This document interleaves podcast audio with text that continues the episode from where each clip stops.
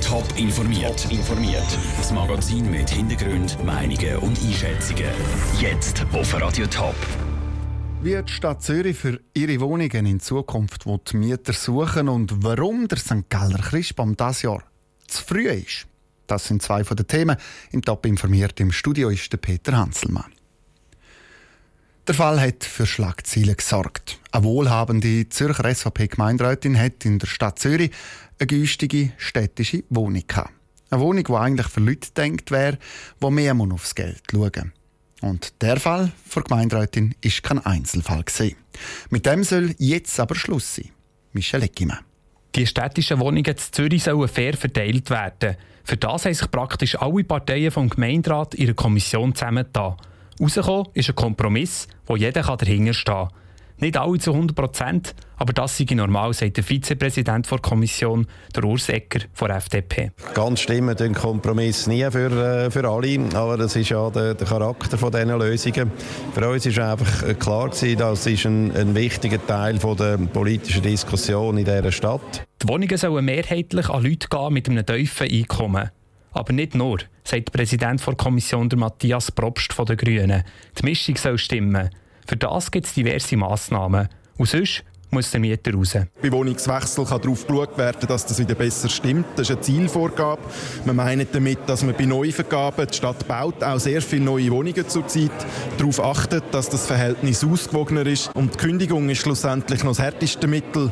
Falls alles andere nicht funktioniert hat, dann wird das auch zur Verfügung stehen. Der Kompromiss sieht vor, dass das Einkommen des Mieter maximal viermal so hoch darf sein wie der Mietzins bei der Wohnungsübernahme.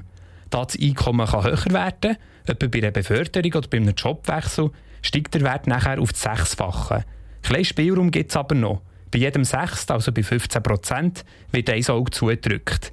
Kleinen Spielraum braucht es, sagt der Urs Ecker von der FDP. Darum braucht es gewisse Ausnahmen in diesem Prozess. Und letztlich ist es ein Teil des Kompromisses, dass man der anderen Seite zugestanden hat, dass jetzt die 15% Ausnahmen möglich sind. Die Vorlage der Kommission kommt als nächstes im Gemeinderat, aber ein grosses Hickhack dürfte es nicht geben. Da sind sich alle vor der Kommission sicher, dass ja ein breit abgestützter Kompromiss ist. Der Beitrag von Michel Eckimann. Für eine Reise ins Ausland da ist der gute alte Reisepass der Pass praktisch. Im Internet aber nützt der Pass wenig. Der Bundesrat denkt darum über eine digitale Identität nach, eine sogenannte elektronische ID oder eine E-ID. Aus dem Bundeshaus berichtet Franziska Boser. Wer im Internet Alkohol kaufen oder ein Computerspiel spielen das nur für Erwachsene ist, muss mindestens 18 sein. Für die meisten Online-Einkäufe muss man sich registrieren, auch wenn man Simonetta Sommaruga heisst und von Beruf Bundesrätin ist. Ja, heute ist es so, dass man jedes Mal, wenn man neu mit sich einloggt, wieder ein anderes Passwort hat. Äh, ja, manchmal ist das ja ziemlich unübersichtlich. Einfacher wäre es mit einer digitalen Identität. Mit dieser sogenannten EID können Kundinnen und Kunden eindeutig identifiziert werden. Zum Beispiel, wenn es um Alterskontrolle geht. Anders als bei einer physischen Identitätskarte soll die elektronische Version nicht bei einer staatlichen Stelle, sondern von privaten Anbietern angeboten werden. Bestehende Angebote wie zum Beispiel Apple ID, Swiss ID oder den Swiss Pass könnte man ausbauen. Sei es mit einer App auf dem Nattel oder über einen USB-Stick. Träger für eine elektronische Identität gäbe es viele, sagt Simonetta Sommaruga. Das seht ihr ja wahrscheinlich alle, die sich im Internet bewegen. Äh, eines macht man es mit dem Handy, eines hat man etwas auf dem äh, SBB-Abonnement. Das macht ja keinen Sinn, dass der Staat das alles vorschreibt, sondern da soll die Wirtschaft auch können, ihre eigenen Angebote entwickeln die Anbieter müssten sich aber vom Bund zertifizieren und vor allem kontrollieren. Auf der einen Seite müssen wir den Datenschutz gewährleisten, sagt die Bundesrätin Simonetta Samaruga. Auf der anderen Seite müsste man verhindern, dass plötzlich mehrere mutmaßliche Simonetta Samarugas mit einer EID im Netz unterwegs sind. Es soll sicher werden und die Identität, also die digitale Identität, soll korrekt sein. Das ist das Interesse von mir als Bürgerin, als Konsumentin, aber natürlich auch vom Anbieter, der auf der anderen Seite ist, dass er sicher ist, dass die Person, die sich hier einloggt, dass es tatsächlich die ist. Das kontrolliert der Staat. Das geben wir nicht aus der Hand. Für den Datenschutz gelten die Schweizer Standards. Das heisst, die Freigabe der Daten liegt ausschließlich in der Hand der betroffenen Person. Die Kosten für die Einführung schätzt der Bundesrat auf etwa 6,5 Millionen Franken.